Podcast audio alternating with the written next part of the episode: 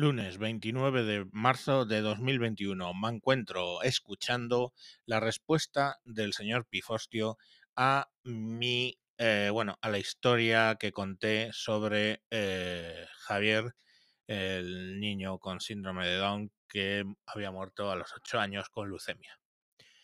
Eh, bueno, vais a escucharlo. Eh, lo que sí, aprovecho para recordaros que el día 17, sábado a las 10 de la mañana, tendré un directo dentro de lo que es Maratón Podcast con el señor Pifostio y yo, el me encuentro, hablando de la maternidad en el siglo XXI. Eh, bueno, espero que no os lo perdáis. Tenéis toda la información en maratonpod.com para maratonpod.com. Bueno, os dejo con el señor Pifostio. El señor Pifostio al habla. Me dirijo al señor Mancuentro para trasladarle, y que haga lo que quiera con ellas, algunas breves reflexiones sobre quién debe vivir y quién no debe vivir en nuestra sociedad. Como sabrá el señor Pifostio y sabrá quien lo escuche, las personas con Down están en riesgo de desaparecer en Europa. Hay que dejar que se asiente en el oído y en la memoria la palabra desaparecer porque es tal cual. En algunas zonas directamente se asume que en no muchos años dejarán de nacer niños con síndrome de Down. En otras no tanto, debido sobre todo a las creencias religiosas, pero no solo, aunque una parte importante de las personas que no se hacen pruebas y que se niegan a abortar lo hacen por motivos religiosos. Y yo puedo hablar de mi propio caso, aunque no he tenido ninguno de mis hijos ha nacido con trisomía en el, en el par 21 cuando nos, nos, preguntaron por ello la Seguridad Social para hacer las pruebas estadísticas, dijimos que nos parecía absurdo que se gastara dinero o recursos del Estado en una prueba, dado que en ningún caso íbamos a interrumpir el, el embarazo. Entonces nos hicieron firmar un, un documento en el que éramos los responsables de esa decisión y nos dábamos por informados. Imagínense quién sea de dónde venía ese documento para evitar luego juicios posteriores. Hemos llegado a una situación en la que lo suyo es abortar a una persona con Down, que cada vez se comprende menos que nazcan. El ejemplo que ha, que ha contado el señor Mancuentro sobre Javier, el niño que acaba de irse al cielo y que eh, relata en su historia en Dolça Cataluña, es absolutamente maravilloso de, y muestra, sin lugar a dudas, la profundidad del error que se está cometiendo. Porque además el error es un error inducido, es un error destinado a que una idea se asiente en las mentes de la población y que acepten que esas vidas no son dignas de ser vividas. Eso es un cuento que ya hemos vivido antes. Eso es un cuento que se llamaba eugenesia, que los nazis, que eran más malos que la sarna, lo practicaron, pero que también practicaron otros. Hace 100 años, en media Europa, sobre todo hay que decirlo, la Europa protestante, se hablaba de qué vida podía ser digna de ser vivida y qué vida no. De qué personas no solo había que se llegaba a los extremos de la Action T4 nazi, de exterminio de las personas con discapacidad, sino sobre todo y ante todo qué personas se podían reproducir y cuáles no. Y aunque los nazis, como tales nazis, fueron malos, pero es que encima perdieron, lo que no se dice, eh, lo que no se habla es del índice de supervivencia en los orfanatos hasta después de la Segunda Guerra Mundial. Hoy no voy a hablar, a hablaros de eso porque, en fin, es un cuento que me pone de muy mal café y que ahora mismo no es el momento y que además nos distrae. Las pruebas estadísticas básicamente están para filtrar a las personas con Down en los embarazos. ¿Por qué? Porque eh, un amplio abanico de discapacidades físicas o intelectuales no son detectables en el embarazo. De hecho, por ejemplo, la parálisis cerebral se produce durante el nacimiento y no hay nada de genes. Es un puñetero y maldito fallo eh, de oxigenación y que tiene ese resultado. Digo maldito porque ojalá que no se produjera, pero ya está. Una persona con parálisis cerebral, espero que no llegue el día en que haya que explicar que es una persona plena en dignidad. Como digo, se nos ha... Es que me cuesta. Es que cuando más lo pienso, más me cuesta ni siquiera tener que explicar que es una idea que ha anidado en la mente de la población y que ha triunfado donde los nazis fracasaron. Y sí, ya sé que se me aplica la ley de Godwin, pero es que es tal cual. Es eugenesia, es liquidar a un sector de la población entera, aduciendo un argumentario que además se ha logrado que la gente lo asimile y lo repita como el catecismo. Para aquellos que seáis más jovencitos, no os habréis tenido que aprender el catecismo, pero posiblemente el señor Mancuentro sí, y yo desde luego sí. Decidme niños cómo llamáis Pedro Juan Antonio. Así empezaba el catecismo Ripalda. Bueno, por lo mismo que había distintos catecismos eh, que fueron evolucionando con el tiempo, hay un catecismo del aborto, que si la persona va a estar aquí para sufrir, que qué ocurre cuando fallezca cuando fallezcan los padres, que total y de manera insidiosa y repulsiva, sin decirlo, se nos pone ante el hecho no expresado, pero presuntamente incontrovertible, de que esa vida no merece la pena.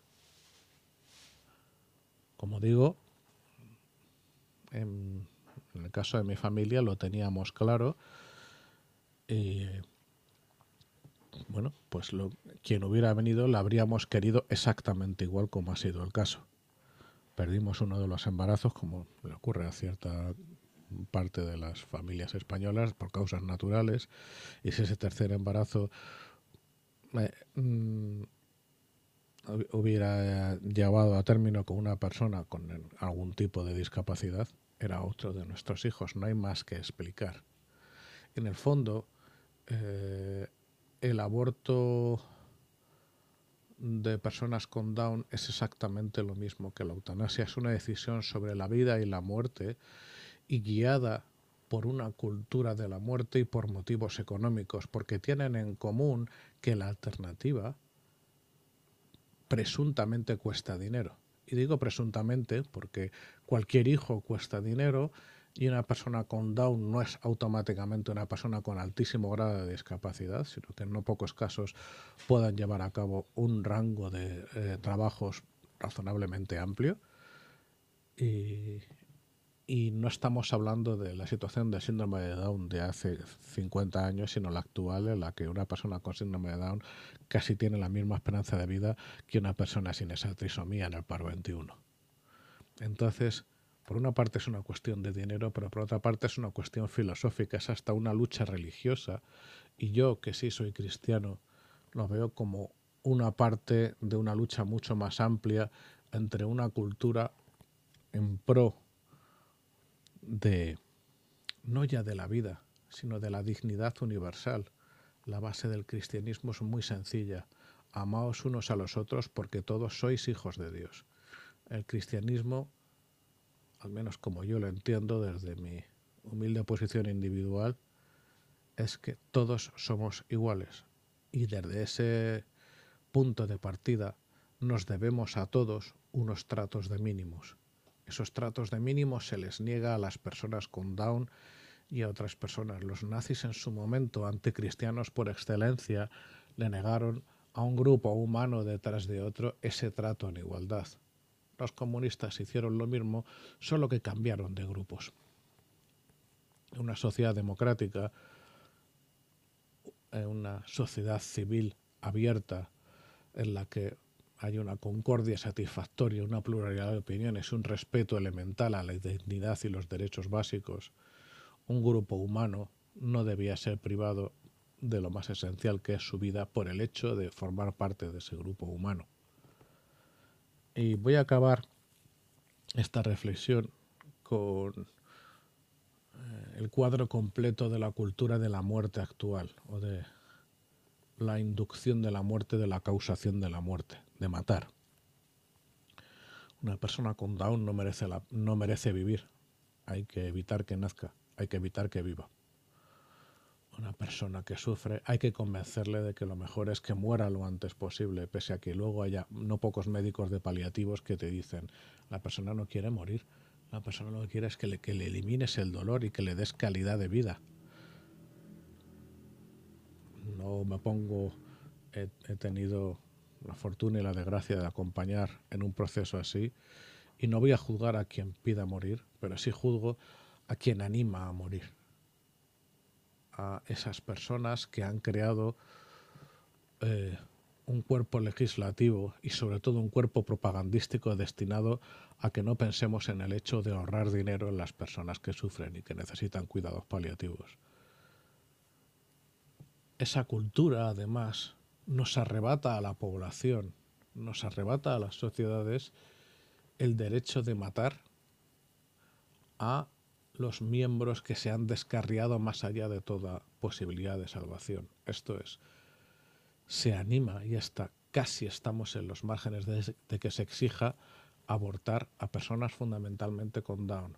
Se anima a que una persona no sufra y que se vaya en vez de acompañar y ser acompañado por sus familiares hasta que llega el momento y se niega de todo punto que una persona que haya cometido los peores crímenes humanos o colectivos se le pueda quitar la vida. Me refiero a esos psicópatas que matan repetidamente o que matan con extrema crueldad y que más allá de toda duda razonable se demuestra que, uh, que han sido ellos. Pongo por caso cuando pillaron a la asesina del pescadito con el cuerpo en el coche.